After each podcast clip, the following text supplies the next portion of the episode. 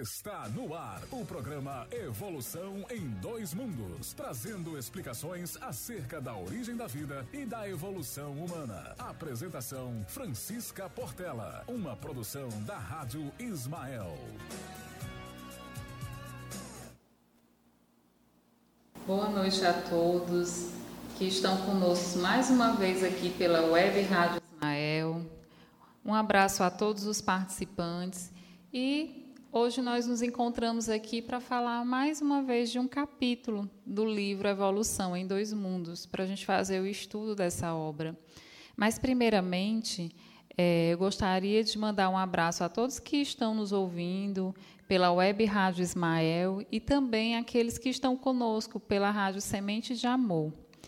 Todos aqueles que tiverem alguma dúvida ou quiserem interagir conosco durante o programa, pode estar enviando mensagem é, para a Rádio Ismael pelo nosso WhatsApp, né, pelo número 995744851, ou também está mandando mensagem pelo YouTube, pelo Facebook, tá? E à medida do possível a gente vai respondendo a todos é, que queiram fazer algum questionamento, alguma observação. Sempre eu gosto de repetir, né, para aqueles porque às vezes é, tem algumas pessoas que estão assistindo pela primeira vez o programa. Hoje, sempre às quartas-feiras, às 20 horas, nós fazemos o estudo do livro Evolução em Dois Mundos. Esse livro, tá? É esse que eu estou mostrando aqui. E para aqueles que estão nos ouvindo, estou é, só mostrando o livro Evolução em Dois Mundos. Ele faz parte da coleção A Vida no Mundo Espiritual, é, psicografado por Chico Xavier e Valdo Vieira pelo espírito de André Luiz. Nessa obra, vai fazer um, uma explicação a respeito da origem da vida e da evolução humana. Atualmente, nós estamos falando do capítulo 15, tá? e hoje a gente vai explanar um pouquinho sobre ele. É, nesse capítulo, que é intitulado Vampirismo Espiritual, o autor ele vem abordar, né? André Luiz ele fala de vários tópicos que tem nesse capítulo.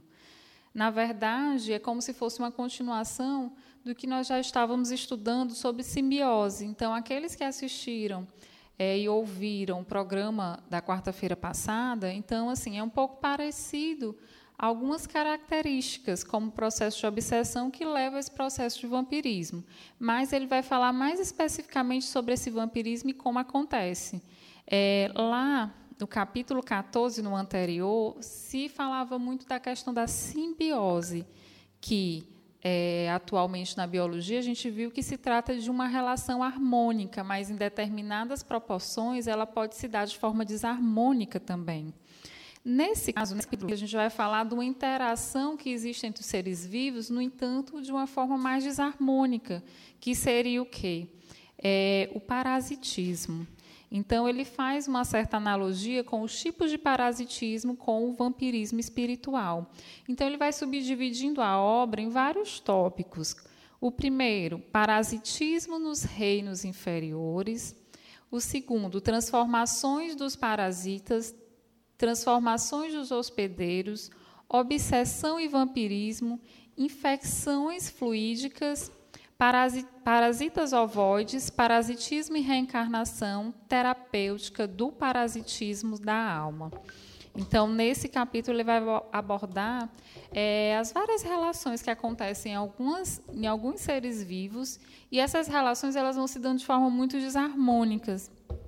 E a partir das características específicas com que eles vão interagindo, a gente vai ver que existem algumas relações que trazem muito prejuízo, outras já trazem prejuízos menores para essa interrelação. E, normalmente, no parasitismo, é, quem se beneficia é apenas um, um dos que estão ali interagindo entre si, no processo de cooperação mútua certo? Então, a gente vai dar só uma paradinha aqui para poder cumprimentar todos que estão aqui pela Web Rádio Ismael, tá? É, que estão já interagindo conosco, aqui pelo Facebook. Então, boa noite para Eline Falcão, para Josi, Josi Gilian Viana, boa noite. A Mantovani Magalhães dos Santos, boa noite. Montov... O Montalvani, né, que é do Rio de Janeiro. É, ele sempre está conosco aqui, então é um prazer receber todos aqui vocês mais uma vez. Anícia, boa noite, Anícia, um grande beijo. A Ceissa Torres, é, o Samuel Aguiar. E o Samuel ele deixa uma mensagem, ele fala: evoluamos neste mundo pra, para evoluir no outro também. Saúde e paz a todos. O Samuel que sempre nos ajuda, sempre está nos cedendo materiais, sempre nos tirando, tirando dúvidas, né? Então, um abraço para o Samuel e agradecer não só a ele, mas também a toda a equipe da Rádio Ismael, que é uma equipe maravilhosa e que sempre está aqui conosco, nos auxiliando. Se não fossem por eles, né, o programa não seria possível. O Mendes Júnior, oi Mendes, um beijo para você. A Inês Moreira Silva, boa noite. Silvia Lance também, boa noite. Silvio Cacau, o Cacau está aqui conosco. A mestre Inês, boa noite, mestra. E ela fala, nossa palestrante. Um beijo para você, mestra. E o Mendes está mandando um abraço para todos. Dineuza Freire, boa noite. Sebastião Augusto. Ninguém aborda melhor o tema vampirismo que Herculano Pires, em seu livro de nome Vampirismo. É, obrigada, Sebastião, pela dica aí do, do livro né, do Herculano Pires. A Sandra Caldas, boa noite. E a Anícia fala: Beijo, minha, beijos, minha amiga, e saudades. Beijo, Nícia, e espero que a gente esteja aí matando essa saudade em breve, né? O mais breve possível, depois dessa pandemia. Então, boa noite a todos, muito obrigada a todos que estão aqui presentes conosco e vamos iniciar o estudo de mais um capítulo do Evolução em Dois Mundos. No primeiro tópico, é, André Luiz vai falar sobre o parasitismo nos reinos inferiores. Então, ele inicia falando é, como acontece esse parasitismo mais a nível dos seres vivos, só que na, nos seres vivos inferiores, na natureza.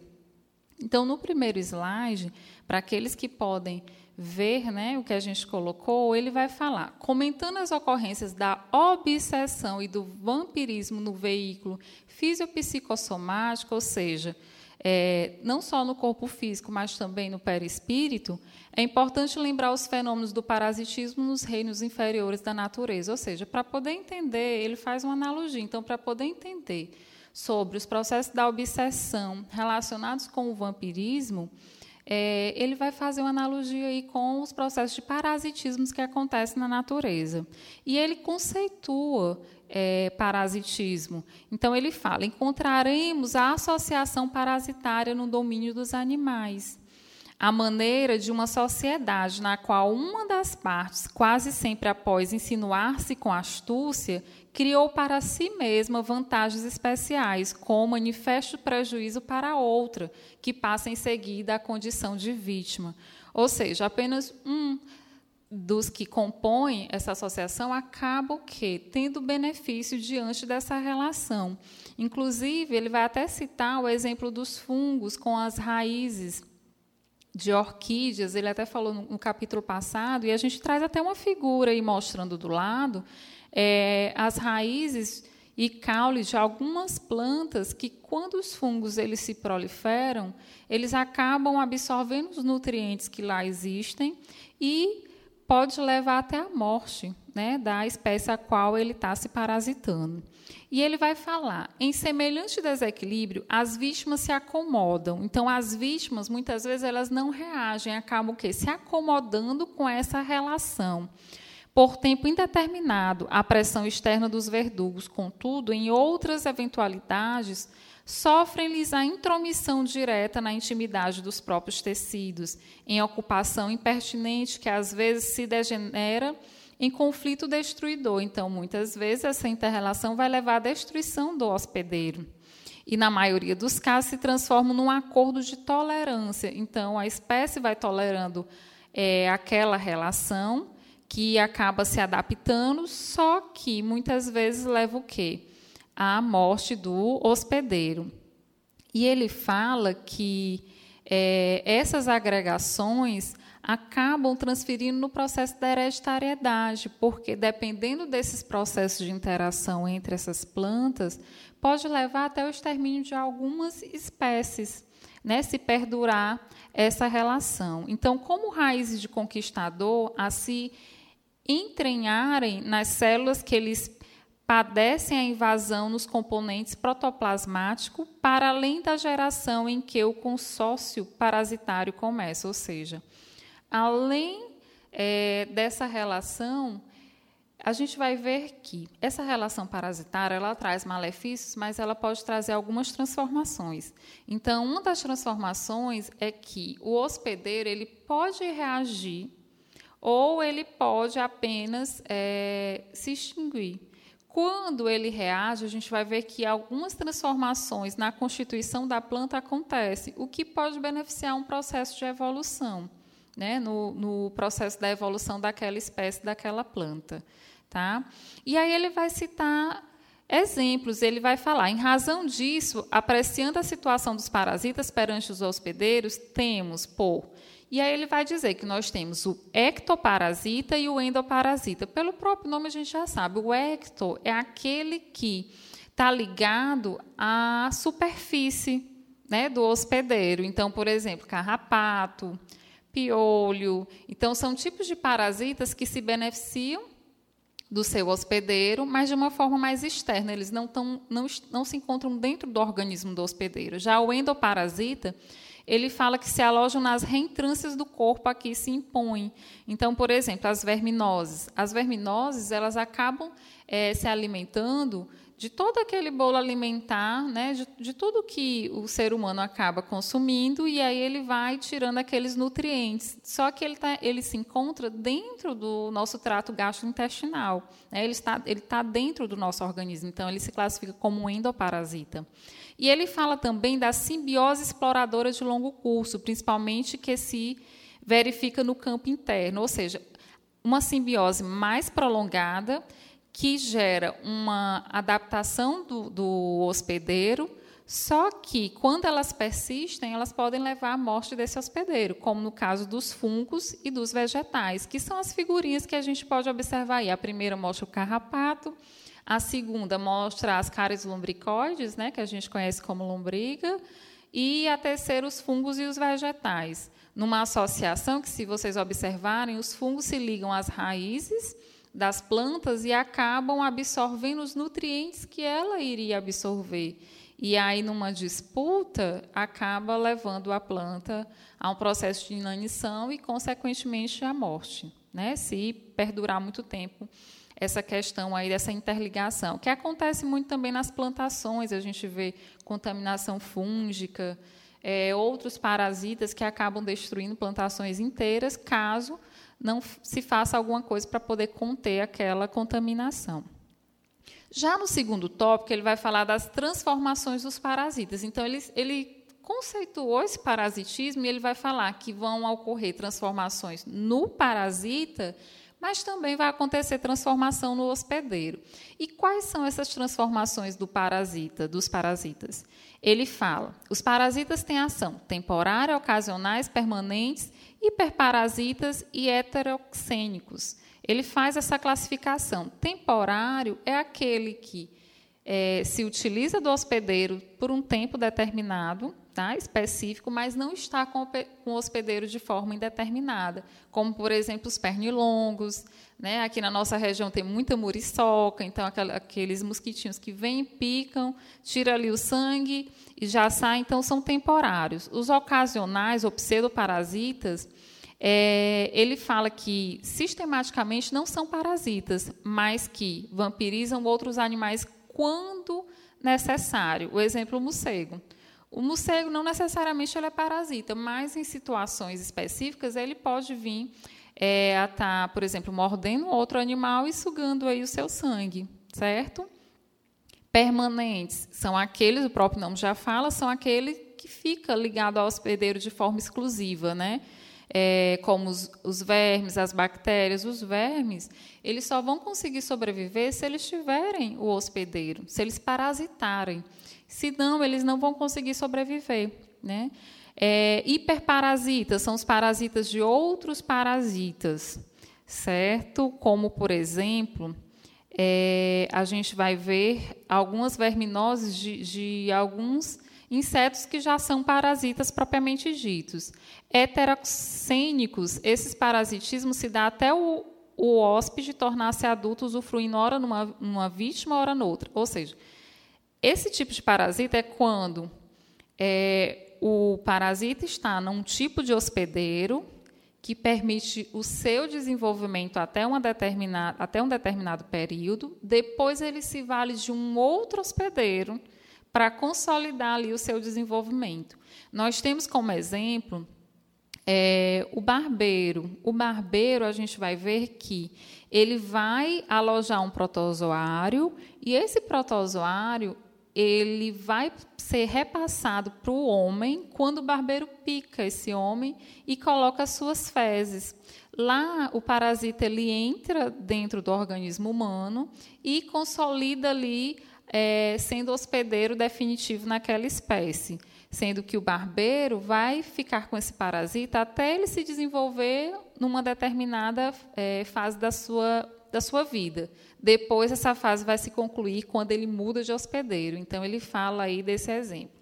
E ele diz: conclui-se que o parasitismo entre os animais não decorre de uma condição natural, mas sim de uma autêntica adaptação deles a modo particular de comportamento. É justo admitir-se inclinem para novas características da espécie. Ou seja, é, normalmente existem as relações que os seres acabam é, é, tendo uns com os outros para permitir o seu desenvolvimento e a sua adaptação. Então, existem animais que são hospedeiros de alguns parasitas. Quando tem o desmatamento, quando tem é, uma alteração na, naquele local onde aqueles seres vivos costumam habitar, eles vão em busca de novos hospedeiros ou de novos alimentos. Então, é que a gente vê muito, é, às vezes, surgimentos de vírus, de novos vírus, que acabam procurando a espécie humana para poder reproduzir, sobreviver, porque antes era, o habitat deles era só uma espécie de animal, mas aquela espécie entrou em extinção, e assim sucessivamente. Então, é, esse processo de parasitismo acaba sendo também uma autêntica adaptação né, para as novas características da espécie que vai modificando aí o seu habitat. Além disso, ele vai falar que essa adaptação pode acontecer redução ou um aumento orgânico em alguma parte do nosso organismo. Então, por exemplo, as vermes, normalmente, elas costumam provocar no hospedeiro algumas lesões algumas lesões no intestino ou lesão estomacais, enfim. Né? E também esses é, parasitas eles sofrem adaptações. Eu coloquei aqui o exemplo da tênia. A tênia é uma verme, né, que a gente conhece como solitária. É, ela tem várias adaptações. Na cabecinha dela, ela tem ganchos em que ela se prende lá à parede do intestino do indivíduo, ela fica presa, então ela tem uma espécie de ventosas e ganchos que permitem essa fixação. E cada pedacinho dela é como se fosse hermafrodita. Ela tem tanto ovário como testículo e tem a capacidade de reproduzir. Então, se ela deixa um pedacinho dessa fita dela em algum local lá no nosso intestino, ela já tem a propriedade de se é, reproduzir. Né? Ou então, quando ela não encontra meio adequado para poder se desenvolver, eles viram uma espécie de cisto, onde várias agressões do meio podem acontecer, mas elas estão lá, resistindo por um, um longo período de tempo, até que ache um hospedeiro e volte a se desenvolver. Tá? Então, são adaptações que os parasitas eles acabam desenvolvendo né, ao longo do tempo. E nós vamos ver que André Luiz ele vai fazer essa analogia com os parasitas espirituais também, que sofrem adaptações e essas adaptações estão muito relacionadas com o seu padrão mental. E essas adaptações lhe permitem, muitas vezes, se fixar no organismo do seu hospedeiro, que é um ser humano, certo? E ele vai falar também das transformações desse hospedeiro, que são resultados de tais associações sobre hospedeiros, elas são mais profundas. Aqui ele vai, como eu tinha falado, às vezes vai provocar o que? Lesão, vai provocar expoliações. Essas lesões podem ser total ou parcial, ou liberar agentes tóxicos, né, no, por exemplo, promovendo uma febre, uma infecção, enfim. Então, a transformação do hospedeiro geralmente ela se dá de forma mais agressiva, né, e é decorrente de uma lesão. Um exemplo que nós temos, que ele vai citar, é o Trypanosoma cruzi, que eu acabei de falar. O Trypanosoma cruzi é exatamente o protozoário que habita o barbeiro. E é esse protozoário que vai sofrer o processo de transformação. E aqui nesse parágrafo ele vai citar todo o processo de transformação desse Trypanosoma cruzi. E ele interessante que ele vai citando. Ó, vale citar dentre eles o Trypanosoma cruzi, que se hospeda habitualmente no intestino médio de um triatoma, que é o barbeiro, uma espécie de que é um gênero do barbeiro, ou de outro reduvídeo, também barbeiro, onde apresenta formas arredondadas em divisão para adquirir novamente a forma de tripanossoma no intestino posterior do hemipitério, que é o percevejo ou barbeiro também, que vivendo as custas de sangue obtido por picada, vem a transmiti-lo pelas fezes ao organismo humano, ao qual geralmente passa a residir, em forma endocelular, nos músculos, no sistema nervoso, na medula óssea e na intimidade de outros tecidos, aí se difundindo na medida das resistências que ele ofereça ao mundo orgânico, desempenhando o papel de carrasco microscópico a perseguir e aniquilar populações indefesas. E aí, na próxima figura, só mostrando o esquema, como é que acontece, porque ele cita né, é, a reprodução e o ciclo desse Trypanosoma cruzi. Então, uma parte é no barbeiro, uma parte vai ser no ser humano. Então, ele tem dois hospedeiros, um intermediário e um definitivo. No barbeiro, ele vai sofrendo é, divisão, e nesse processo de divisão, ele adquire uma forma imatura. Quando ele pica o ser humano, o barbeiro pica o ser humano e coloca ao mesmo tempo as fezes, quando o ser humano coça, é a hora que esse tripanossoma adentra a circulação sanguínea do ser humano. Quando ele adentra a circulação sanguínea, ele vai para a região muscular. Ele cai na corrente sanguínea, ele fica numa determinada forma e depois vai para a corrente sanguínea até chegar nos músculos e lá sofre modificação, provocando as suas lesões, tá?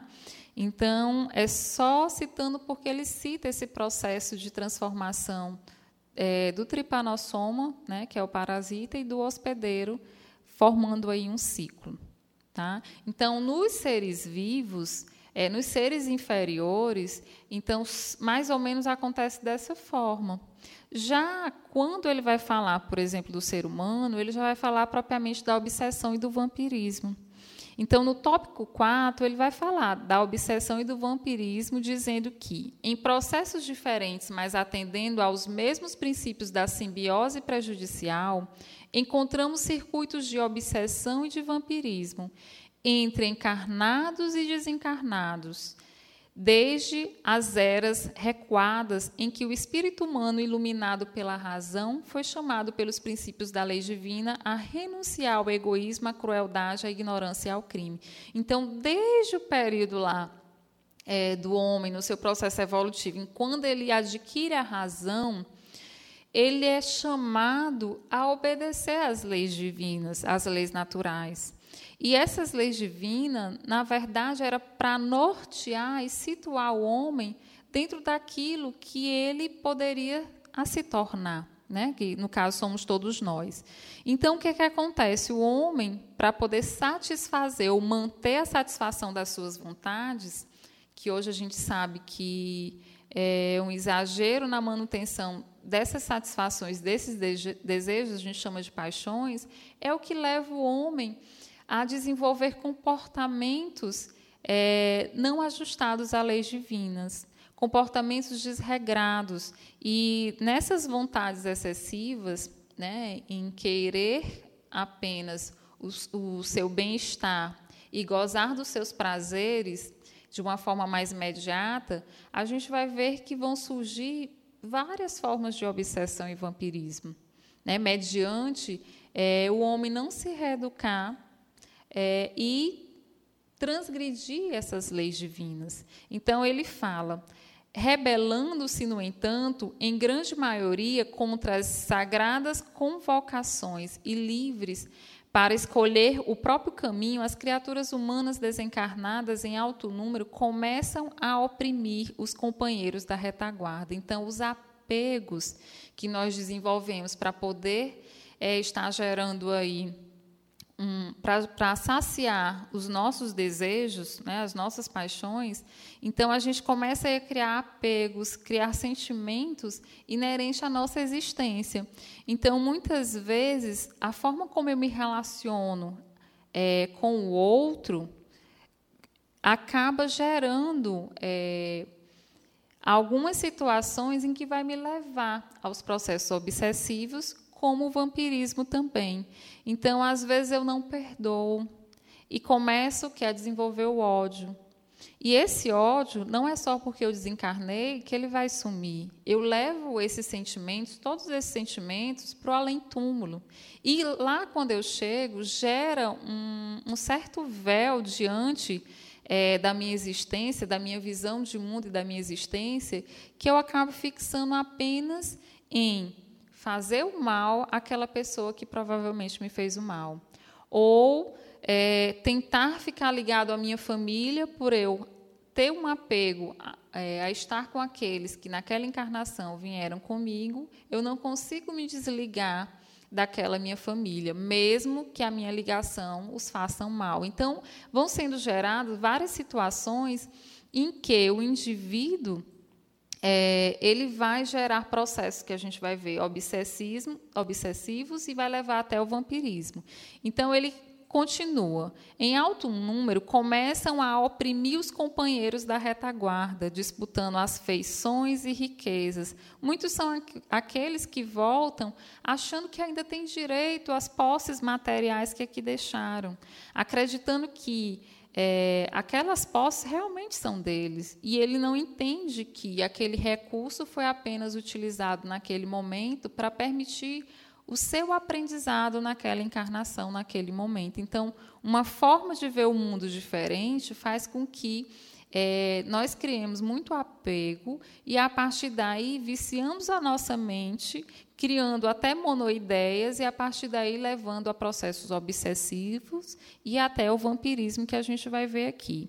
Então, ele fala que ficavam na carne ou tentando empreitadas de vingança e delinquência quando sofriam o processo liberatório da desencarnação em circunstâncias delituosas. E aí ele vai falar que, fora do corpo físico, as vítimas de homicídio, violência, brutalidade manifestam a sua perseguição disfarçada. Eles entram na faixa mental dos, dos ofensores, ou seja, quando eles desencarnam, eles têm acesso aos sentimentos né, que os, os, as pessoas que aqui ficaram, né, que teoricamente eles têm alguma desavença, eles conseguem perceber quais são os sentimentos que aquele encarnado tem. E eles se valem é, dessa sua faixa mental para poder se ligar a eles e até se vingar. Então, conhecendo-lhes a enormidade das faltas ocultas e ao invés do perdão, com que se exonerariam da cadeia de trevas, empenham-se em vinditas atrozes, retribuindo golpe a golpe e mal por mal, ou seja, o desejo de vingança. Outros desencarnados, exigindo que Deus lhes providencie solução aos caprichos pueris e proclamam-se inabilitados para o resgate do preço devido à evolução. Ou seja, outros já se veem como vítimas e querem que Deus tire toda a dor, é, todo o sofrimento que eles mesmos acabaram se infligindo diante das atitudes que tiveram nas várias existências. E, numa visão pueril, eles condenam o Criador, eles acham injusto e quando eles são chamados a reencarnar para poder ter a oportunidade de modificar suas tendências e estarem ressignificando toda uma trajetória que seria propriamente a cura, eles fogem, ficam acovardados e normalmente eles são preguiçosos porque eles não querem cumprir os deveres e serviços que lhe competem. Então, por exemplo, se em algum momento eu cheguei a matar algum companheiro, é no processo da reencarnação que eu vou ter a oportunidade de estar revendo tudo isso, de estar aprendendo a desenvolver um sentimento de amor, né, um sentimento de fraternidade com aquele que em outros momentos eu senti sentimentos diferentes. Mas por porque é doloroso e é dificultoso, muitos desses espíritos fogem.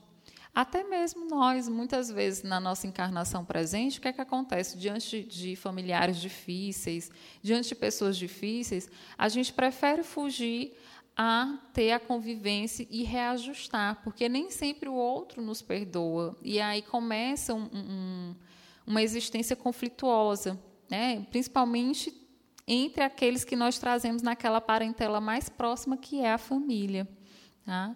É, e só fazendo uma pausa aqui, perguntaram né, no YouTube, a Miriam de Moura Juliano, o alcoolismo propicia o vampirismo?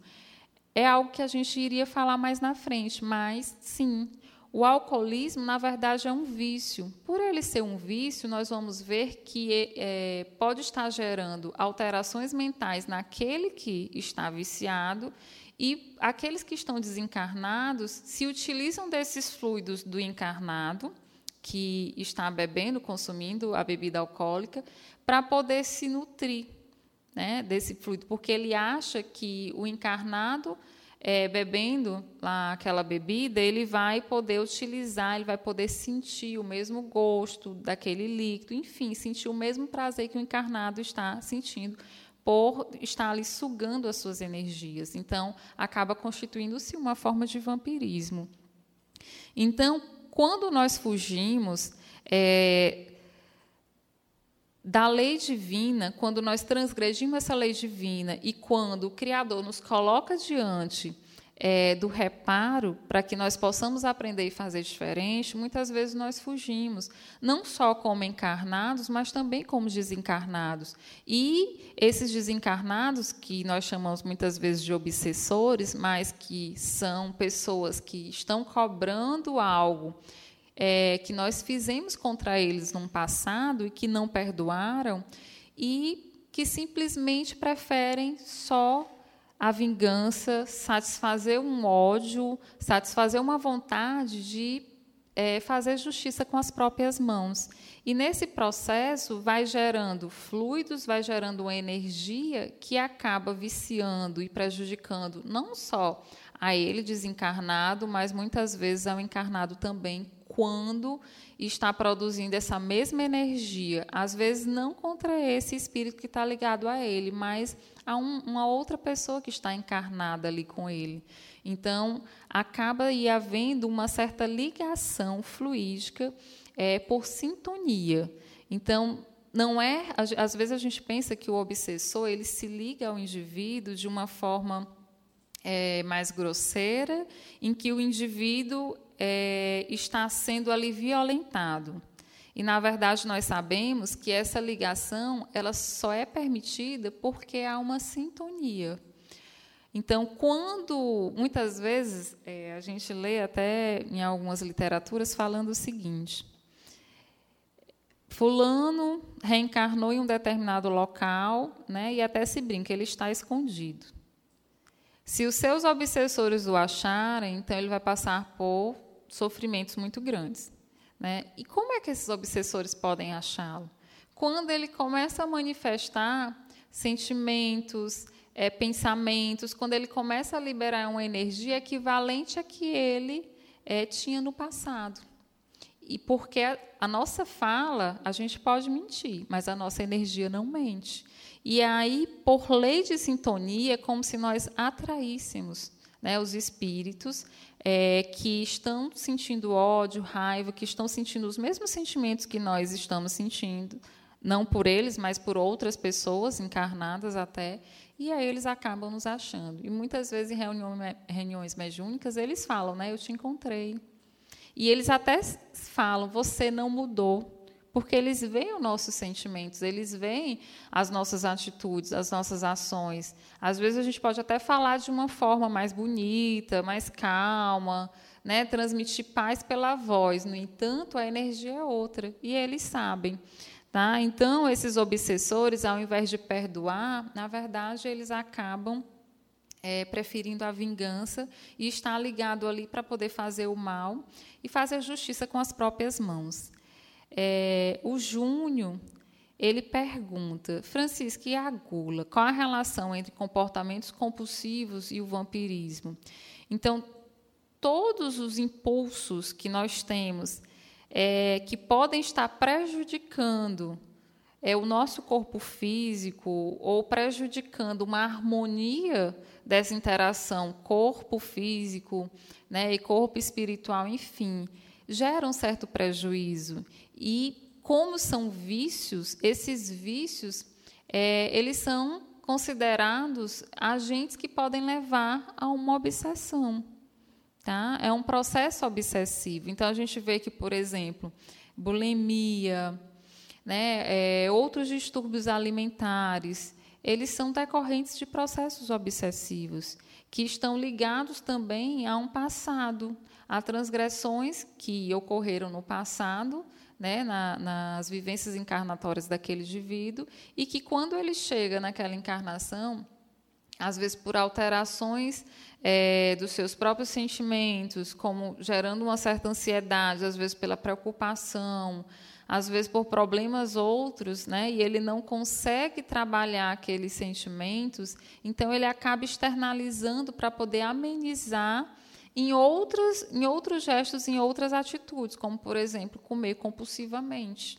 Tá? Então, a gula, muitas vezes, é, ela está relacionada, sim, com processos obsessivos pessoas que comem desenfreadamente não conseguem ter um certo controle e acaba gerando uma obesidade mórbida. Né? Então, ela não tem controle sobre si.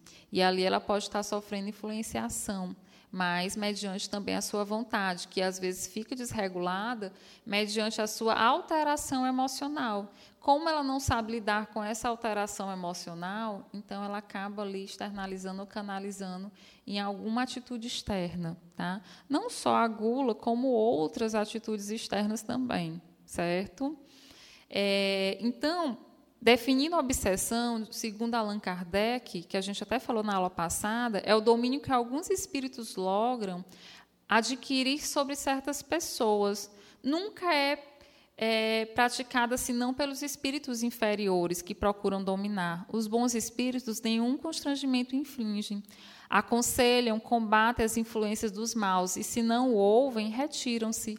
Os maus, ao contrário, se agarram àqueles que podem fazer suas presas. Se chegam a dominar algum, identificam-se com o espírito deste e o conduzem como verdadeira criança. Então, esse processo obsessivo, ele fala que, que é inerente aos espíritos inferiores e não aos espíritos superiores, que apenas estão presentes para nos ajudar e não o contrário. E ele fala que, em termos genéricos, essa obsessão ela pode ser simples, ser uma fascinação ou uma subjugação, de acordo com a gravidade. Tá? E já o vampirismo, a gente vai trazer alguns conceitos desse vampirismo também. Então, é, Martins Peralva, em estudando a mediunidade, ele vai falar que o vampirismo é a ação pelo qual espíritos involuídos, arraigados às paixões inferiores, a gente viu que as paixões inferiores são os sentimentos que nós não conseguimos dominar porque nós queremos satisfazer a nossa vontade. Então, são os excessos, digamos assim. Se imantam a organização psicofísica dos encarnados e desencarnados sugando-lhe a substância vital. Então, eles não só se ligam, mas também absorvem aquela energia né, do encarnado, normalmente. Já é, no livro Instruções Psicofônicas, de Francisco Cândido Xavier, fala: constitui inquietante fenômeno de parasitose mental no vampirismo, devemos considerar igualmente os fatores externos e internos, compreendendo, porém, que na esfera da alma os primeiros dependem dos segundos, porquanto não há influenciação exterior deprimente para a criatura quando a própria criatura não se deprime.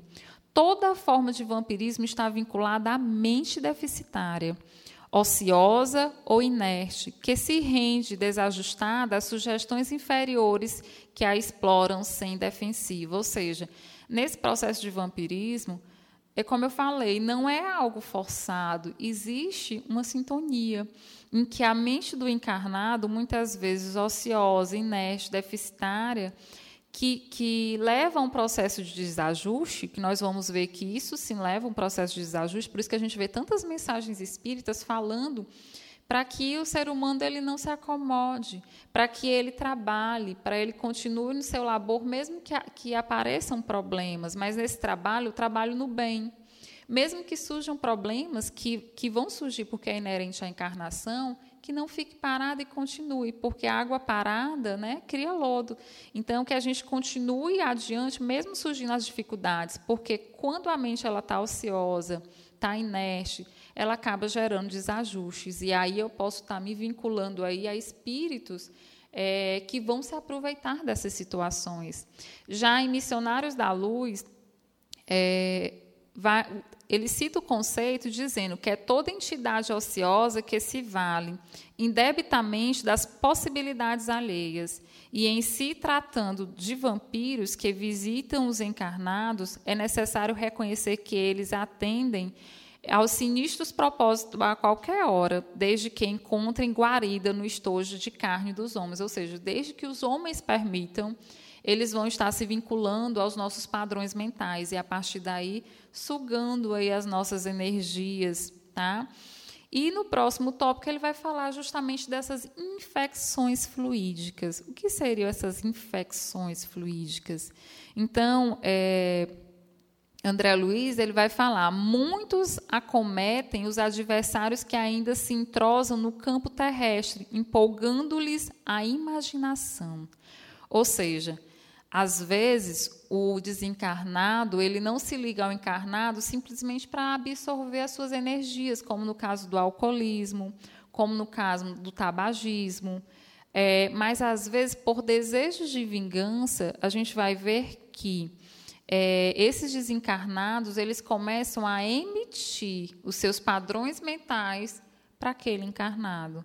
Eles começam a influenciar de tal monta aquele encarnado que, dependendo do processo de obsessão, o encarnado chega a fazer tudo que o desencarnado acaba é, pedindo para ele fazer. Então, ele fala, empolgando-lhe a imaginação com formas mentais monstruosas, operando perturbações que podemos classificar como infecções fluídicas e que determinam o colapso cerebral com arrasadora loucura, que pode chegar até levar à loucura.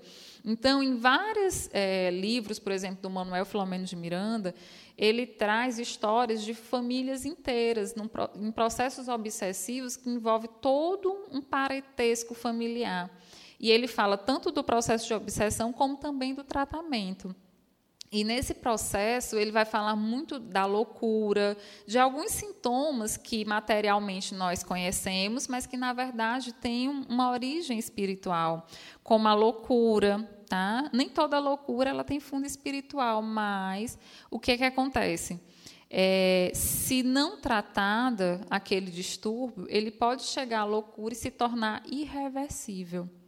Então, quando se torna de forma irreversível, em que a lesão do sistema material, do sistema nervoso, se dá de tal monta que não se consegue mais reverter, então a pessoa ela fica com aquele distúrbio de forma ininterrupta.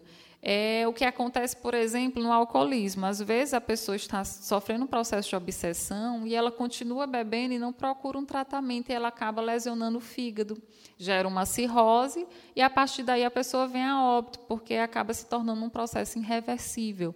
Então, essas infecções fluídicas, ela acaba levando alterações no corpo material do indivíduo devido a é, imagens mentais ou sugestões mentais que os desencarnados acabam gerando nos encarnados. E ele fala que ainda muitos outros imobilizados nas paixões egoísticas desse ou daquele teor descansam em pesado monodeísmo ao pé dos encarnados, de cuja presença não se sentem capazes de afastar-se. Ou seja, às vezes o que, é que acontece? Eles se aproveitam das paixões que aquele encarnado tem e geram uma monoideia, vão sugerindo, vão empolgando imaginações na mente, ideias que vão levando aquele monodeísmo. E aí ele vai falar, por exemplo, das larvas. O que são essas larvas? São alimento mental das entidades infelizes, formado pelas nossas criações inferiores. Então, eles vão alimentando aquilo que nós já temos. Nós trazemos as paixões. O máximo que os espíritos vão fazer são exacerbá-las, estimulando essas paixões que existem em nós. Então, por exemplo, um, um encarnado que tem propensão à bebida, ele simplesmente vai continuar bebendo pela sua vontade. Se ele tem uma vontade firme e ele consegue ali se desvincular daquela bebida, então ele aos poucos vai se desvinculando porque o seu padrão mental vai é, alterando, vai se desvinculando do desencarnado. Tá? Mas a gente sabe que não é um processo tão simples, tão fácil, porque muitas vezes esse vício vem de encarnações pretéritas. Então, vamos fazer uma analogia. Imagine vocês que a gente vem de várias encarnações tendo o mesmo hábito, cometendo as mesmas atitudes, e de repente, numa encarnação, a gente já quer mudar totalmente aquele hábito é muito difícil. Então, os benfeitores espirituais, eles conhecem o que existe dentro de cada um de nós, eles sabem é, a que ponto nós já, vamos, nós já podemos conseguir superar ou não aquelas paixões, aqueles vícios. Eles sabem muitas vezes que, às vezes, por um dependente químico, aquela encarnação, ele não vai conseguir se livrar totalmente da dependência química, mas pode ser que ela seja determinante para um início do processo. Então, são coisas que a gente não pode determinar, mas que os espíritos se valem dessas paixões egoístas para poder estimular essas paixões que nós temos para poder exacerbar, porque eles sabem que se nós continuarmos com aqueles vícios, nós vamos trazer malefícios para nós mesmos. E aqui, por exemplo, essas larvas mentais que, de que eles se alimentam são que às vezes as preocupações exageradas, as energias negativas que a gente vai emanando e pensando só no problema, no problema, no problema e não na solução. E ali vai se viciando e gerando enfermidades físicas né, no próprio indivíduo. E ele vai se alimentando dessa energia que a gente vai emanando. Ele influencia e, ao mesmo tempo, ainda se alimenta dessas energias. Então, por exemplo, nós podemos trazer para um período da pandemia. É, em alguns locais nós podemos ver obsessões coletivas, é, políticos. Então, nesse meio da política, nós vemos muito adeptos de determinado grupo, de outro grupo, e que, se a gente for observar, gera um, uma certa monoideia em que os espíritos obsessores, os espíritos, eles se valem daquelas ideias para poder estar insuflando aí as paixões para poder é, estar gerando discórdia, desamor, né? o não perdão, a não aceitação. Então, são coisas simples, mas que é, parecem simples às nossas vistas, mas que, se a gente for olhar diante dos processos obsessivos, eles vão iniciando de forma bem sutil. E quando a gente observa, ele já ganha uma proporção muito grande. Então, esse monoideísmo que acaba sendo insuflado dentro de cada um de nós, eles vão se agigantando e, de certa forma, quando a gente vai observar, aquele partidário ele já está brigando nas redes sociais, ele já está disseminando ódio nas redes sociais, ou então ele já está até mesmo promovendo brigas é, físicas, enfim. Então, vai indo de uma forma bem sutil até chegar em proporções muito grandes.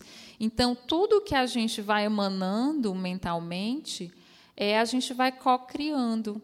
Né? Então, eu estou citando aqui só esse período de política, né? Às vezes você é adepto de um político, de outro, não concorda com a opinião do outro e tal, e ali vai se gerando o que aparentemente é normal, o que aparentemente é inofensivo, mas se a gente for olhar por trás, vai estimulando a gente gerar uma série de sentimentos.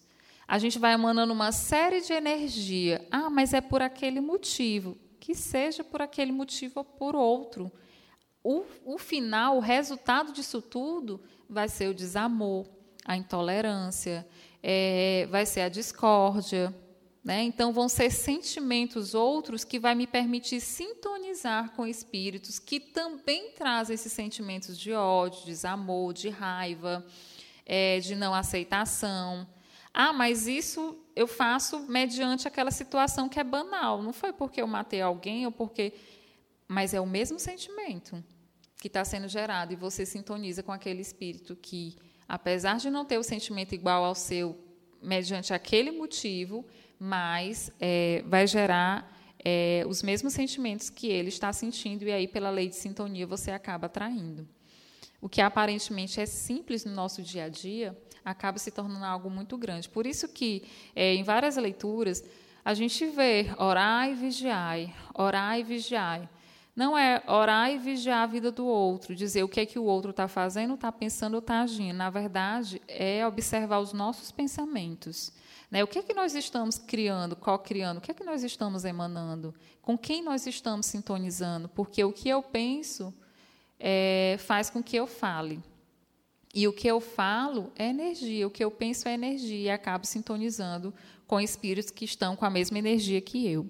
Então, no livro Nos Bastidores da Obsessão, é, psicografado por Chico Xavier, né, pelo espírito de Manuel Filomeno de Miranda, ele vai falar: da mesma forma que as enfermidades orgânicas se manifestam onde há carência, o campo obsessivo se desloca da mente para o departamento somático, onde as imperfeições morais do pretérito deixaram marcas profundas no perispírito. Ou seja, aquelas pessoas que manifestam as paixões, que são inerentes, que todos nós temos, todos. Então, que é inerente a um passado é, reencarnatório aí, de vidas passadas que nós trazemos aí como herança, então acaba se manifestando e os espíritos se valem daquilo que nós trazemos para poder exacerbar. E aí ele vai falar do tabagismo, que é hábito vicioso, que facilita a interferência de mentes desencarnadas também viciadas, o alcoolofilia, que seria o alcoolismo, que é vínculo de obsessores cruéis, ensejando a alcoólatras desencarnados vampirismos com lesões do aparelho fisiopsíquico, que os obsessores vão se ligando e vão permitindo uma lesão desse aparelho, não só do físico, mas também da, do psíquico. É, obsessões na área da sexualidade, porque a sexualidade é algo bendito, porque é que vai gerar a vida, que permite a geração da vida, só que é também veículo de alucinantes manifestações de mente atormentadas, em estado de angústia pertinaz, porque existem aqueles que são compulsivamente.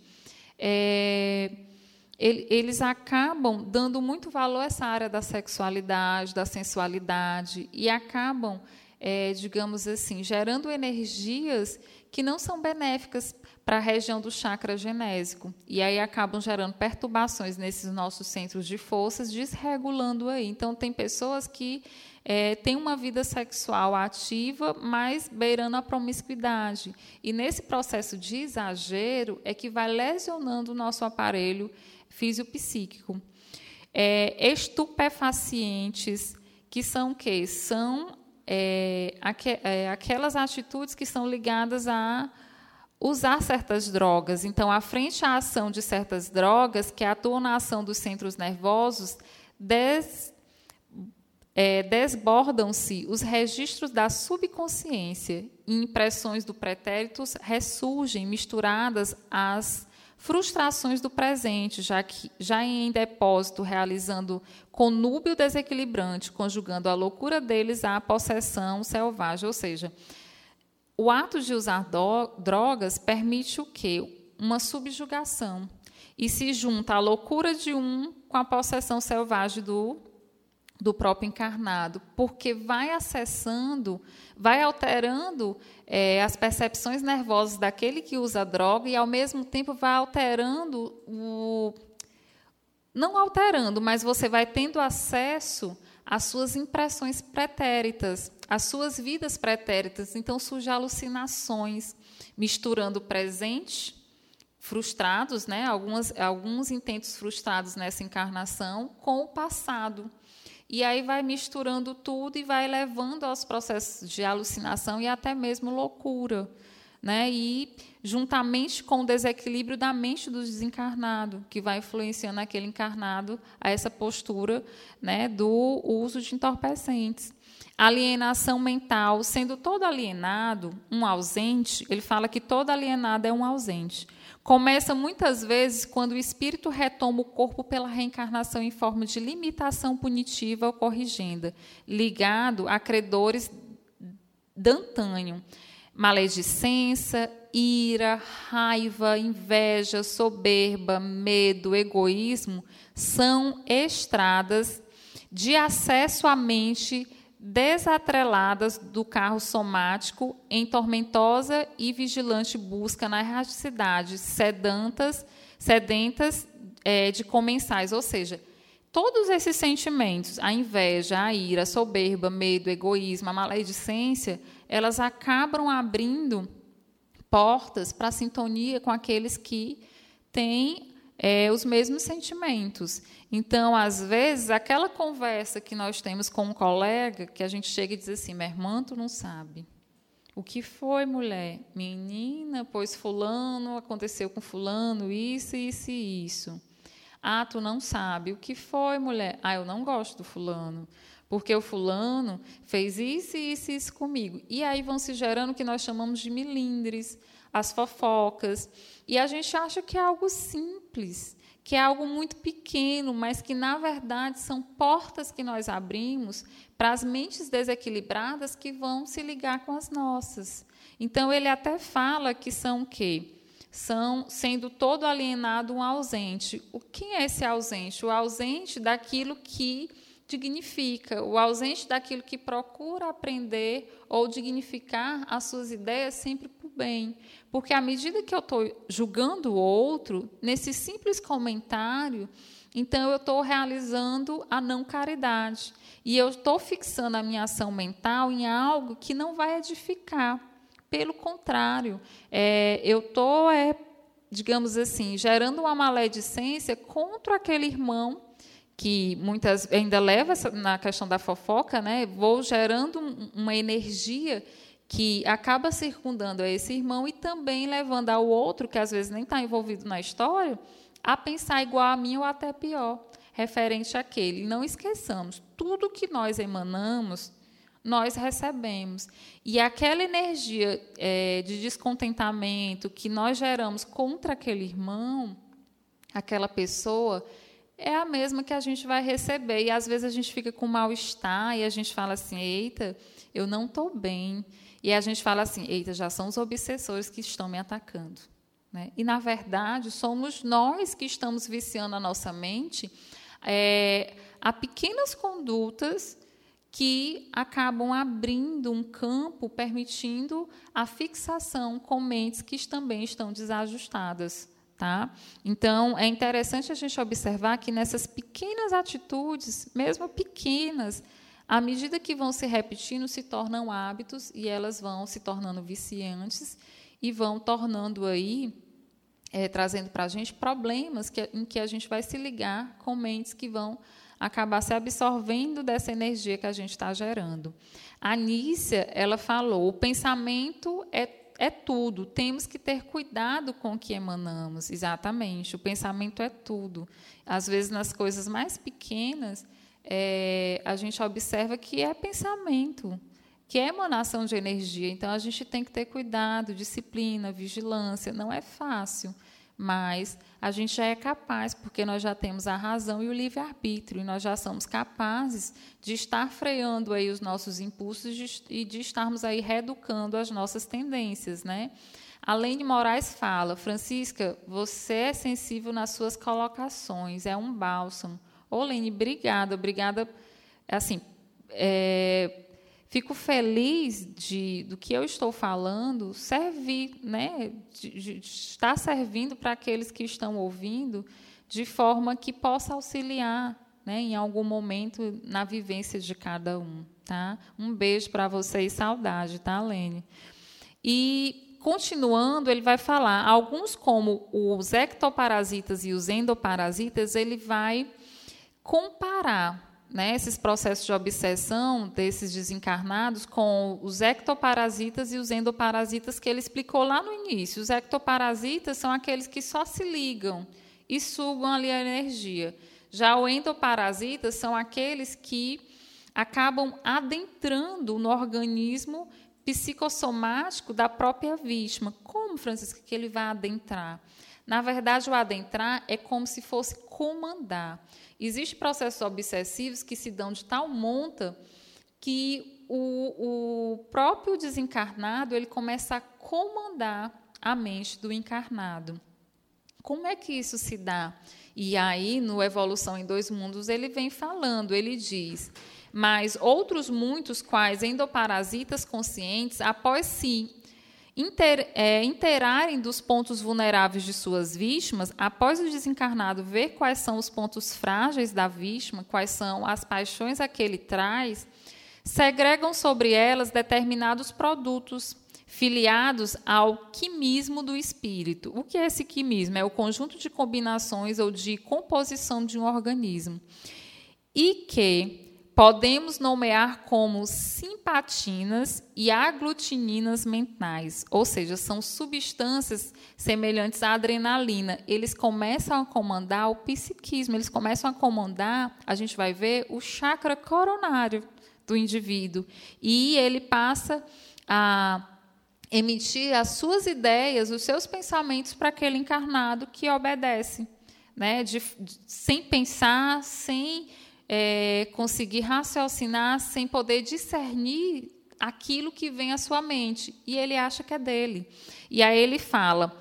É, aglutininas mentais, produtos esses que subrepticiamente lhes modificam a essência dos próprios pensamentos a verterem contínuos dos fulcros energéticos do tálamo e do diencéfalo. Pessoal, esses fulcros energéticos, que muitos chamam de chakras, na verdade, ele fala no tálamo no diencéfalo, ele está falando do centro coronário. Onde é que se localiza o centro coronário? Ele, ele vai estar tá influenciando em que região do nosso cérebro? Do tálamo e do diencéfalo onde a gente vai encontrar também a glândula pineal. Então, chega a tal monta esse processo do vampirismo, que a gente fala que são os endoparasitas, que as mentes começam a ser comandadas pelo próprio espírito desencarnado.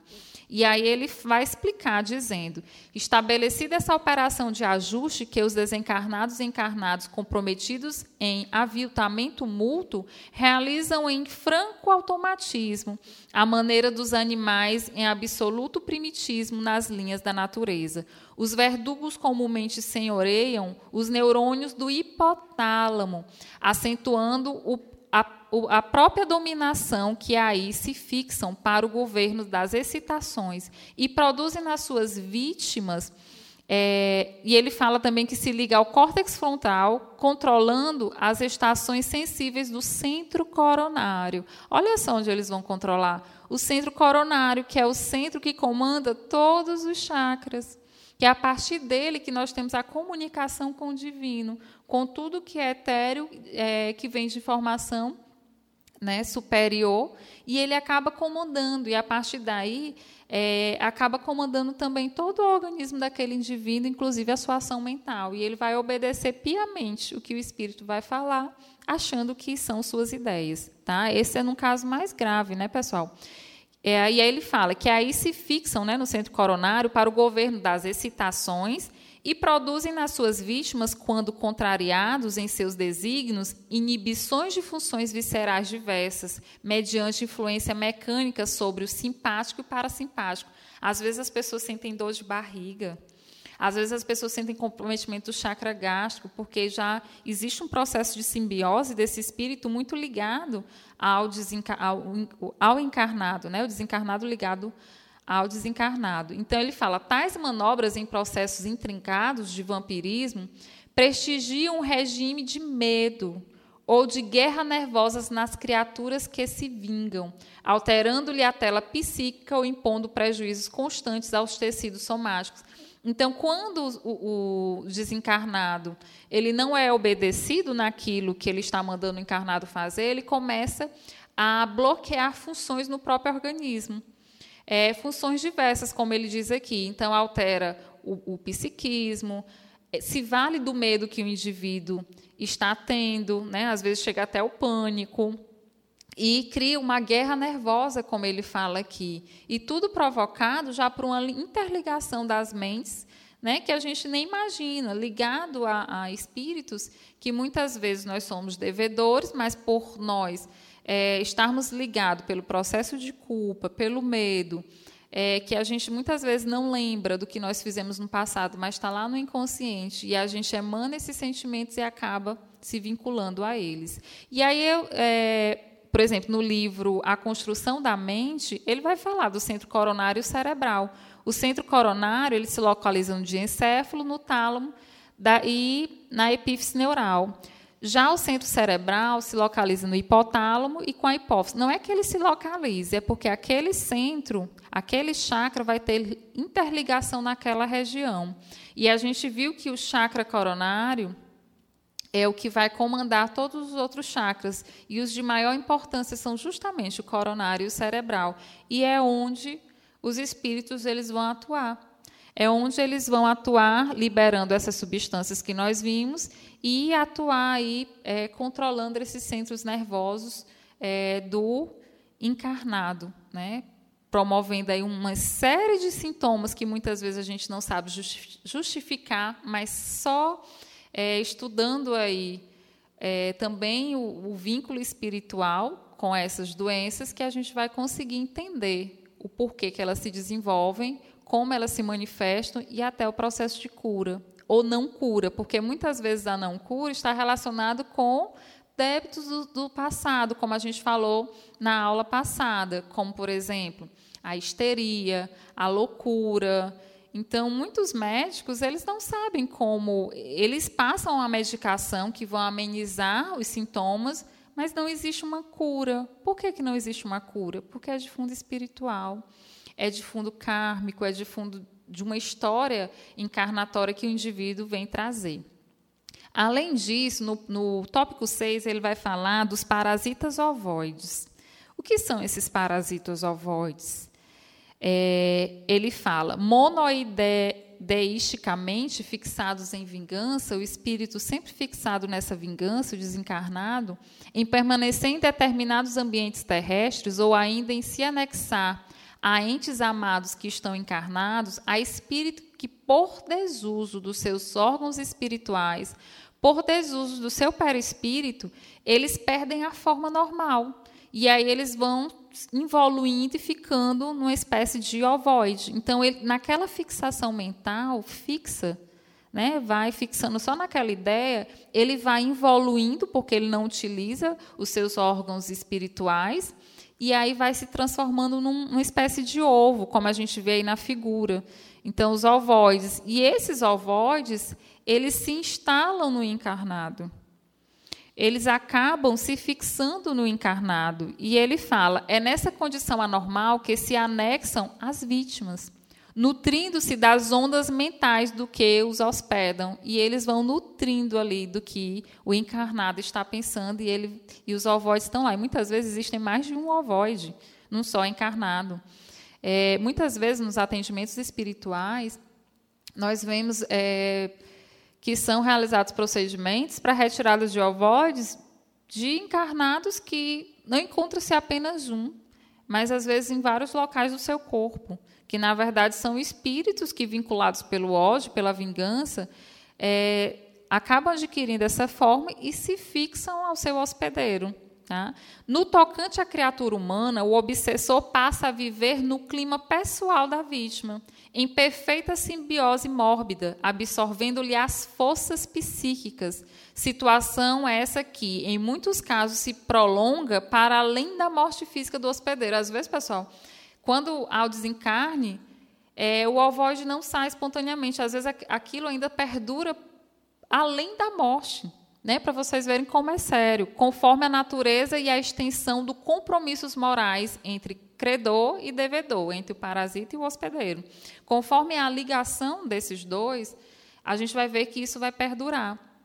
Então, na outra figura fala, o ovoide, num envolvimento de adesão colado ao corpo físico, distorce os pensamentos, opiniões, atitudes do encarnado. Então, por isso que se pede muita prece aos nossos gestores, por isso que se perde muitas preces a, aos espíritos que, que aparentemente estão desnorteados, porque muitas vezes eles já estão num grau de obsessão muito grande que já chega até o vampirismo e já chega até é, ter instalações de espíritos ovoides que nada mais são do que espíritos do passado que não perdoaram e com esse desejo de vingança se fixam ao seu hospedeiro. Só que aí ele vem falar que no outro tópico, no tópico 7, sobre o parasitismo e a reencarnação. Pessoal, será que a reencarnação seria um tratamento? Será que a reencarnação a gente vem para cá só para cumprir uma missão ou na verdade a gente vem se curar também? Será que a reencarnação é uma pedagogia divina para a gente poder aprender de forma diferente a desenvolver esses sentimentos que são é, diferentes desses algozes ou desses obsessores, desses parasitas que estão ligados a gente não por acaso, mas por algum motivo e que nós é, damos esse motivo, seja nessa vida ou na outra, em outras, e aí permite essa ligação. Então, a reencarnação ela é uma bênção divina porque ela permite o tratamento. Ela permite é, nós simplesmente fazermos diferente daquilo que nós fizemos no passado através da caridade. Através da caridade, nós conseguimos fazer, é, ter atitudes diferentes e emanar sentimentos diferentes, pensamentos diferentes, que acabam nos isolando dessas fixações é, mentais dos espíritos que nós fizemos mal em outro momento. Então, é, a encarnação, ela é uma bênção divina. E só abrindo um parênteses, a Miriam de Moura Juliano, ela fala que o Haroldo Dutra diz que o obsessor descobre nosso jeito central, o nosso desejo central, o qual propicia a abordagem bem-sucedida. Exatamente. Todos nós traz, trazemos o que nós chamamos de ideia central. Como é que a gente descobre a nossa ideia central? Aparentemente, a gente é uma pessoa muito boa, muito... mas a nossa ideia central ela está ligada, se você for observar toda a sua trajetória de vida até aqui, você vai ver que você vincula tudo que você faz a uma ideia central. Há uma ideia que você traz dentro de si que você considera como a correta. E é essa ideia central que vai lhe nortear. Então, às vezes, para uma pessoa avarenta, a ideia central dela, o apego, está ligado aos bens materiais de forma excessiva. Então, tudo que ela vai fazer é para conseguir dinheiro. Tudo que ela vai fazer é centrado em conseguir bens. Até as relações interpessoais que ela vai desenvolver com, com o outro, com a sua família, é centrado nos bens. E aí ela vai direcionando o seu destino naquela encarnação mediante a sua ideia central. Então, é, muitas vezes é importante a gente descobrir. Por isso que, se, que Joana Jones fala que é importante o autodescobrimento, o autoestudo, o automelhoramento, porque eu só posso saber quem eu sou e qual é a minha ideia central e o que é que está me levando a seguir naquele caminho, naquela encarnação, e o que eu emano, e aí com quem estou me ligando, quando eu faço o autodescobrimento, quando eu faço meu autoestudo, quando eu faço é, é, aquela parada e vejo quem eu sou. Nessa situação eu fiquei com inveja. Nessa situação eu fiquei com raiva. Eu não gosto daquela pessoa, eu não gosto daquela situação, eu não gosto daquela atitude. E aí eu vou começando a, a me entender que diante daquela atitude ou daquela situação, aquilo me gera raiva. Muitas vezes, pessoal, aqueles que, que não estou dizendo que é regra, mas muitas vezes aqueles que defendem muito a questão ou, ou julgam muito aqueles que são racistas, é porque em outras vidas eles foram racistas. E quando eu vejo uma pessoa racista, é como se ela estivesse mostrando aquilo que eu tenho e que eu fui, e aquilo me desagrada. E aí eu começo a atacar. Mas só que eu ataco externamente. E não paro para ver se eu tenho. E começo a trabalhar isso internamente, porque o que eu vejo lá fora é a minha visão de mundo e é o meu reflexo. Né? Então, é, essa ideia central é muito importante, porque é o que vai direcionar a nossa existência. E a gente não sabe, a gente não para. Essa pandemia está aí. Será se a gente conseguiu parar para se concentrar em nós mesmos? O que é que me gera tanta perturbação? O que é que me gera desarmonia? É a atitude daquela pessoa que eu ainda não perdoei? É a relação com meu filho, que é muito conflituosa? É, porque muitas vezes nós ainda não desenvolvemos o perdão, o amor, e aí a gente vai gerando aquela impaciência, aquela briga. Então, muitas vezes, não é o meu filho que me irrita, mas, na verdade, ele, as atitudes dele me mostram o que eu tenho. E aí, quando ele me mostra o que eu tenho, eu me, eu me chateio. Né? Então, é, na verdade, o convívio com o outro me mostra muito o que eu sou. E ao invés da gente tentar reajustar dentro da gente, olhando para a gente, que essa pandemia veio para a gente poder parar e dizer: o que está aí fora é ilusão, o que está aí fora está te desviando o olhar para tu fazer a alteração que é a principal, que é dentro. O que está aí fora é só para te distrair. Né? É importante, é porque são coisas que a gente vê que também nos ensinam, mas nos ensinam mostrando é, fazendo com que a gente olhe para dentro e modifique dentro para poder externalizar. Tudo que a gente externaliza é o que a gente traz dentro da gente. Né? E muitas vezes a gente não para para poder observar. A gente nunca viu tanta live espírita, o Haroldo sempre falando de gestão de emoções, é, os sentimentos primários, autoconhecimento, aplicativo de serenidade, explicando meditação, trazendo auxílios para gente, a gente poder olhar para dentro para a gente poder se estudar, se analisar e a partir daí modificar as nossas paixões e as nossas atitudes. A Simone Stephanie de Oliveira Leite, ela fala: "Só assisti a semana passada e essa, mas parabenizo, pois é muito esclarecedora". Obrigada, Simone, que bom que você está entendendo, né, mesmo não acompanhando os outros, que você está conseguindo entender, né, o conteúdo. Já a Miriam de Moura Juliana, ela continua a esquizofrenia também, exatamente. A esquizofrenia está relacionada, a gente até comentou no programa passado, convivências passadas. Então, quando eu trago uma mente culpada, essa mente ela entra em desalinho. Ela sintoniza com os algozes, que são as pessoas a quais ela fez, ela fez mal. E nesse processo de, de perseguição desses algozes, acaba entrando aí numa mente em desalinho. E por isso que, nesse tópico 7, ele vai falar da reencarnação. A reencarnação ela é uma bênção divina que permite fazer esses reajustes. E aí ele vai falar quando é que, que esse vampirismo e essas obsessões podem acabar? Ele fala, nas ocorrências dessa ordem, quando a decomposição da vestimenta, ou seja, quando a pessoa desencarna, não basta para consumar o resgate preciso, vítima e verdugo se equipararem na mesma gama de sentimentos e pensamentos, caindo além túmulo em dolorosos painéis infernais, até que a misericórdia divina atue. Ou seja, desencarnou, mas ainda vai ter aquele encontro do, do, do, verdugo com a vítima, teoricamente a vítima, porque eles estão interligados por motivos passados.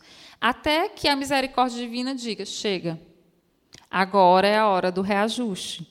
E por seus agentes vigilantes, após estudo minucioso dos crimes cometidos, pensando, pesando atenuantes e agravantes, promove a reencarnação daquele espírito em que, em primeiro lugar, mereça tal recurso. Ou seja, até que ele pare e diga: você agora vai reencarnar. Você agora, pela misericórdia divina, muitas vezes nos livros do Manuel Flamengo de Miranda, ele traz muito isso. O, o, o obsessor vai lá seguindo a vítima, até que chega um determinado momento que, pela misericórdia divina, através pela justiça divina, ele traz no encontro em vários encontros até no plano astral, é, conversas do obsessor com o que está encarnado. E lá vai ter o reajuste. Lá começam as conversas, começam então os, os espíritos, os amigos espirituais, por intermédio deles, eles vão liberando energias fluídicas de paz e tal, e permite aquela conversação. E ali começa a ter um reajuste. Quando aquele espírito vem em reunião mediúnica, que que o dialogador começa a conversar com ele, tentando esclarecer, olha, só é um pedacinho de todo um processo. Então, tem esses encontros no mundo espiritual para o reajuste, tem esses, esses, esses momentos né, nas reuniões mediúnicas e também tem a reencarnação. Então, é como se fosse uma preparação. Vamos lá, vamos fazer as pazes, que nem crianças. O pai coloca um na frente do outro, vamos lá, vamos fazer as pazes e começa ali a conversar não resolveu, vem um outro encontro e ali vai atenuando, vai amenizando, até que os dois estejam preparados para se reencontrarem. Se reencontrarem no processo da reencarnação, mediante a misericórdia divina. Então, até as figuras que eu coloquei aí foi referente como se fosse uma espécie de conversa em que os amigos espirituais estão tendo, né, com o obsessor, ele decide reencarnar isso quando ele é capaz de decidir por isso, quando não existem as reencarnações compulsórias, que eles vão a si mesmo, para o reajuste, mesmo sem querer. E aí é mais doloroso. E ele continua. E executando o projeto de retorno do beneficiário a regressar do plano espiritual para o plano terrestre, sofre a mulher, indicada por seus débitos à gravidez respectiva a mãe que vai receber aquele espírito, se ela tiver débitos relacionados com aquela relação ali, principalmente com débitos de gravidez, ela também vai sofrer pelas influências fluídicas. O assédio de forças obscuras que, em muitas ocasiões, se lhe implantam no vaso genésico, se liga ao vaso genésico dessa mulher, por simbioses, que influenciam o feto em gestação. Ou seja, vocês estão vendo que esse, essa interligação não termina, a pessoa desencarna, ainda volta a encarnar, se liga ao chakra genésico da mãe, né, tentando gerar influências ali, estabelecendo desde a hora inicial da nova existência, ligações fluídicas através dos tecidos do corpo em formação, pelas quais a entidade reencarnante, que vai reencarnar, a partir da infância, continua enlaçada ao companheiro ou aos companheiros menos felizes que integram com ela toda uma equipe de almas culpadas em reajustes. Então, muitas vezes, ele reencarna, mas ele também tem seus obsessores e, e se ligam através é, do chakra genésico com a mãe, que ali tem uma relação, né? e também com esses espíritos do passado. Então, muitas vezes, as crianças elas sofrem processos obsessivos, elas sofrem perturbações Tá? Muitas não, várias crianças. Por quê? Porque estão ligadas a ela também é, esses que elas trazem do passado que, e que, ela, que foram vítimas dela mesma. Então, ele continua: desenvolve-se-lhe então a meninice, cresce, re, é, reinstrui-se e retorna à, ju, à juvenilidade das energias físicas, padecendo, porém, a influência constante dos assediantes, ou seja, nasce, fica criança, fica jovem, mas mesmo assim ainda está ligado lá com seus obsessores. E sofre influência constante dos assediantes, até que frequentemente, por intermédio das uniões conjugais, até que ele chegue a casar e que ele vai estabelecer no lar, emoldurar o amor, ou em circunstâncias difíceis do destino, lhe ofereça novo corpo na terra para que, como filhos do seu sangue e de seu coração, lhe devolva em moeda a renúncia os bens que lhes deve desde o passado próximo ao retorno. Ou seja, ele vem, nasce, sofre as influências durante a infância, dentro da barriga, sofre influência durante a juventude, até casar e aí ter como filhos, isso não é regra, mas ter como os filhos quem? Os seus obsessores. E aí você vai amar aquelas criaturinhas, você vai educar aquelas criaturinhas e nesse processo de reajuste aquele obsessor vai recebendo amor e vai lhe perdoando e vocês vão nós vamos nos reajustando desse processo. Então ele fala que a reencarnação é como se fosse uma retomada desse reajuste. A reencarnação é uma benção divina. Então, muitas vezes, aquelas criaturinhas que, que nós beijamos, que ou o nosso pai ou a nossa mãe, na verdade, são companheiros que foram nossos obsessores no passado porque nós fizemos mal, e através da reencarnação nós restabelecemos laços. Nós vamos restabelecer o quê? A lei de amor que é o objetivo. Por isso que fora da caridade não há salvação, porque se eu não realizo essa caridade dentro do meu próprio lar, eu não estou habilitado a realizá-la até mesmo fora. Só que isso é todo um processo, não acontece do dia para a noite. E, além disso, quando é mais de um obsessor, o que é que ele fala? Se os adversários do espírito reencarnado são em, em maior número, atuam muito deles a afeição de, dos tripanossomos, como a gente falou, tomando os filhos de sua vítima e afins deles próprios por herdeiros intermediários das formas pensamentos deploráveis que arremessam de si, alcançando em seguida a mente dos pais, ou hospedeiros definitivos, em a inocular-lhes perigosos fluidos sutis, com que lhe infernizam as almas, muitas vezes até a ocasião da própria morte. Ou seja, se são mais de um.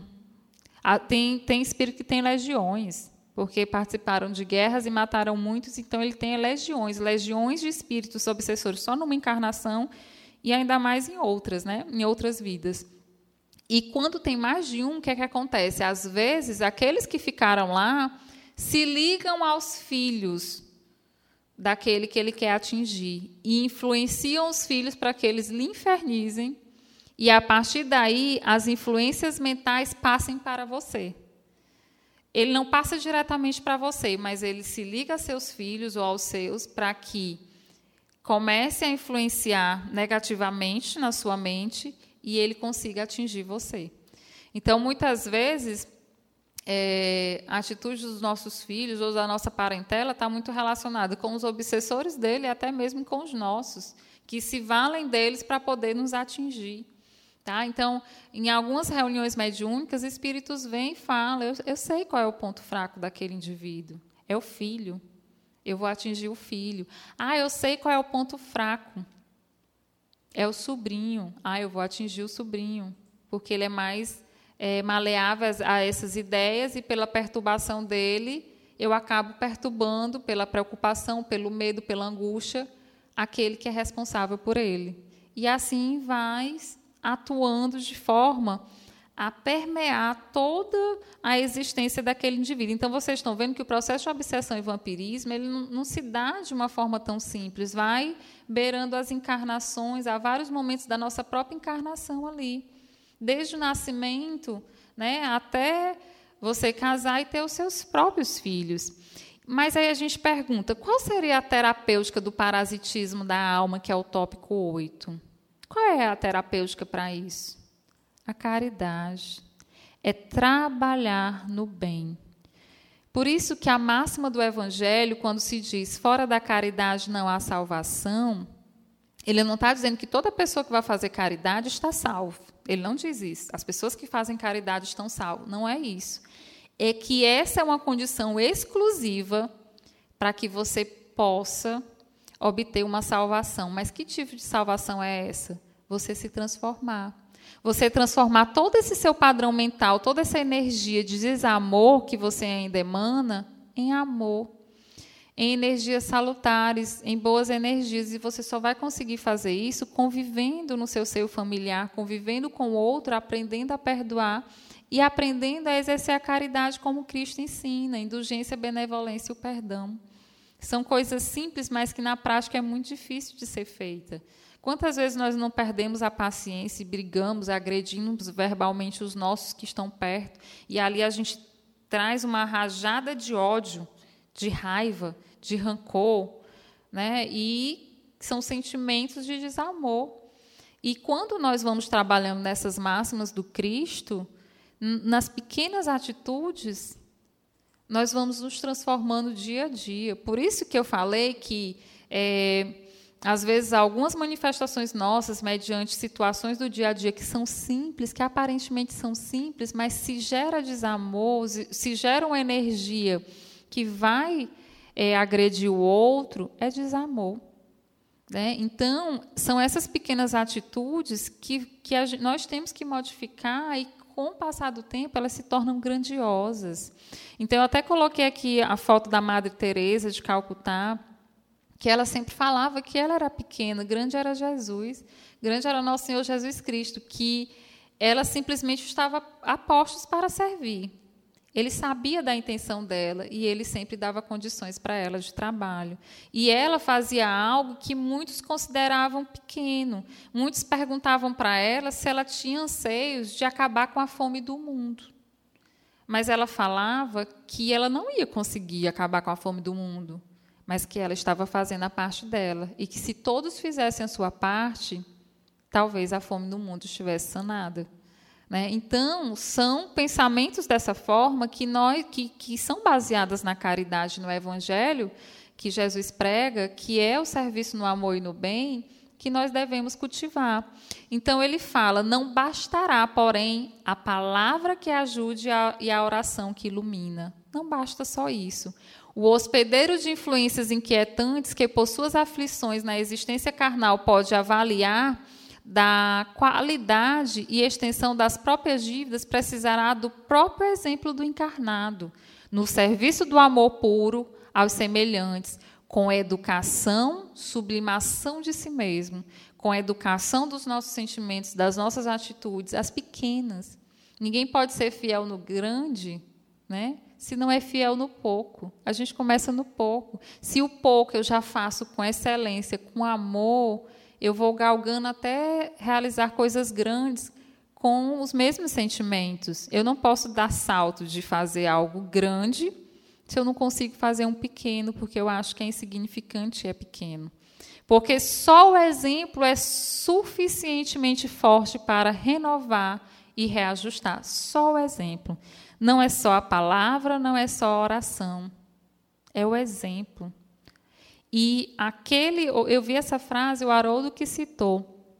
E aquele que quer modificar o outro, ele só vai ter é, esse poder quando ele já é capaz de corrigir os seus próprios erros. Quando ele é capaz de modificar a si mesmo, esse está apto a modificar o outro. Se não, então trabalhe em si, porque você não vai conseguir modificar o outro. Então, por isso que tudo começa dentro de nós. E ele fala: a ação do bem genuíno, com a quebra voluntária dos nossos sentimentos inferiores, produz vigoroso, vigorosos fatores de transformação sobre aquele que nos observa, inclusive os nossos obsessores. Notadamente naqueles que se nos agregam à existência, influenciando-nos a atmosfera espiritual, de vez que as nossas demonstrações de fraternidade inspiram nos outros pensamento edificantes e amigos. Por isso que os espíritos muitas vezes nos pedem. É, diz uma palavra edificante. A caridade não é só material, existe a moral também. Um abraço, uma palavra amiga, um conforto. Aquilo que você permite a transformação do sentimento do outro, que, que ele saia daquela viciação de pessimismo, de angústia, de você, quando você pela sua amizade, pelo, seu auxílio, você transforma aquele pensamento, nem que seja um momento, é o momento que ele desintoniza com o obsessor. Quando você leva esperança, ou quando você leva conforto, ou quando você leva esclarecimento para aquele indivíduo. Então, que em circuitos sucessivos ou contínuos, contínuas ondulações de energia renovados modificam nos desafetos mais acirrados qualquer disposição hostil a nosso respeito. Então, ninguém necessita, portanto, aguardar reencarnações futuras entretecidas de dor, lágrimas, em ligações expiatórias para diligenciar a paz com os inimigos, trazidos do pretérito, porque pelo devotamento ao próximo e pela humildade realmente praticada e sentida, é possível valorizar nossa frase e santificar nossa prece. Ou seja, só aí que a gente vai conseguir valorizar a nossa fala, a frase e santificar nossa prece, atraindo simpatias valiosas com intervenções providenciais em nosso favor. A energia, o sentimento de amor, ela quebra. O amor, ela quebra todo sentimento de animosidade. Se você tem um inimigo, ou se alguém é inimigo seu e quando ele lhe agride e como resposta você faz o bem, desarma qualquer um. Ninguém resiste à energia do amor, nem mesmo os nossos obsessores. Quando a gente rezar, orar, ore por aqueles que, nos, que, que lhe perseguem, que nos perseguem. Mentalize o chakra é, cardíaco, mentalize aquele obsessor que você não conhece, mas que sabe que existe, e emane amor. Peça perdão. Mentalize energias salutares para ele diariamente. Porque a gente só reza por quem a gente conhece, né? E, e, os obsessores por nós não conhecermos nós. E a gente ainda tem assim ideia de que ah, ele é malvado, ah, ele é meu algoz, ah, eu sou a vítima. E na verdade não é, é só um irmão que está com sentimentos, ainda que precisam ser trabalhados, né? Que não trabalhou o perdão, assim como nós. Eles não nos perdoaram, mas a gente também não perdoa muitos. Né? E existe essa equivalência. Então, que a gente possa emanar o amor. E ele fala é que, em nos reparando, é, transfigurados para o melhor, os nossos adversários igualmente se desarmam para o mal, compreendendo por fim que só o bem será perante Deus o nosso caminho de liberdade de vida. Só o bem vai permitir nos libertarmos de nós mesmos e de qualquer outro, outra situação que nos faça mal. Então, por isso que fora da caridade não há salvação. Não é só uma alegoria e uma simples frase. É porque a caridade ela é transformadora. Porque a caridade ela permite, não só a material como a moral, permite trabalharmos o bem os sentimentos mais genuínos e puros, e, e permite que a gente não sintonize mais com energia que nós não cultivamos mais. E automaticamente a gente fica imune aos obsessores, a gente fica imune às energias deletérias.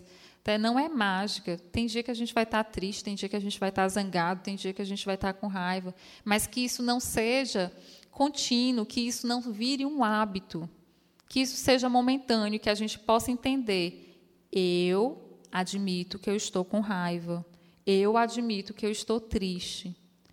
Mas eu não sou uma pessoa zangada e nem sou uma pessoa triste. Eu entendo e vou modificar esse sentimento. Na, nessa situação, eu vou tentar agir ou fazer de forma diferente, mas aceitando aquilo que eu estou sentindo. E faz o contrário. Então, se alguém te fizer o mal, não revida. Se alguém te deseja o mal ou se alguém te causa animosidade, não gera animosidade também por aquela pessoa, não gera o mesmo sentimento.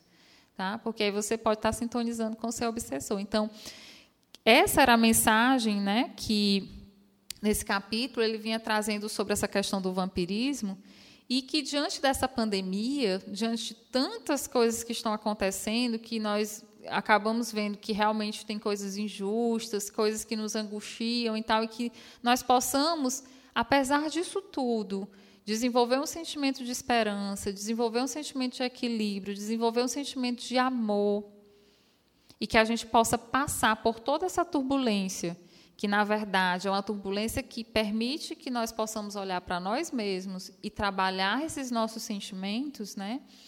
É, de uma forma contínua, de uma forma tranquila.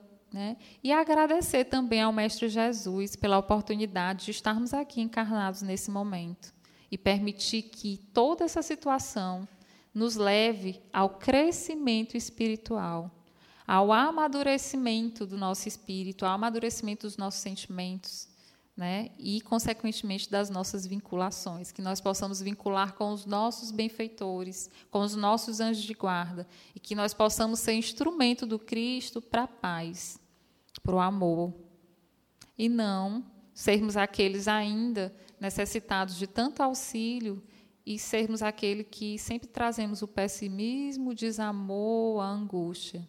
Tá? Então, na medida do possível, lógico que a gente possa ver essa pandemia também como oportunidade de evolução.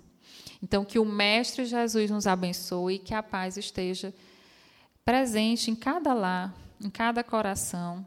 Né? E muito obrigada a todos pela participação, tá? mais uma vez aqui conosco. E aqui só é, voltando aqui para a nossa plateia virtual, por exemplo, a Thaisa Veras está conosco, o Mendes Júnior. Francisca, e, e a Gui, a Gula? Ah, não, se ele já tinha perguntado, né? É, a Dineuza Freire, ótima explanação, boa noite. A Deise Mendonça, boa noite. O Júnior fala: a oração prece é a arma contra o vampirismo. Eu acho que acabei é, respondendo, né? Não só a oração, a oração ela auxilia, né? a fala, como a gente diz, a prece auxilia, mas é essa reforma moral, essa reforma íntima que vai permitir a gente obter uma cura total é, contra o vampirismo ou qualquer processo de obsessão. E a Anice Fontinelli fala: o pensamento é tudo. Ah, ela já tinha falado. A Lene também, a Montalvani Magalhães dos Santos. É, Francisco, um excelente estudo. Muito obrigada. Boa noite, muita paz. Boa noite, Montalvani. E a Maria, Adélia Ramos também. Boa noite a todos. Muita paz no coração de todos, que Jesus abençoe hoje, amanhã e sempre. Abraço a todos. A Núbia Cristina de Souza, boa noite. E a Maria Ferreira, estudo excelente. Daniel Correia, parabéns pela reflexão, que os espíritos de luz estejam com todos. E a Dineuza Freire, obrigada, Francisca. Pessoal, eu que agradeço a participação de todos, a Núbia Cristina também, Parabéns, gratidão pela, pela reflexão, cada vez aprendo mais. Então, obrigada a todos, pessoal, uma boa noite e que possamos nos encontrar na próxima quarta-feira, todos com saúde, com muita paz e que o Mestre Jesus nos abençoe. Obrigada pela presença de vocês.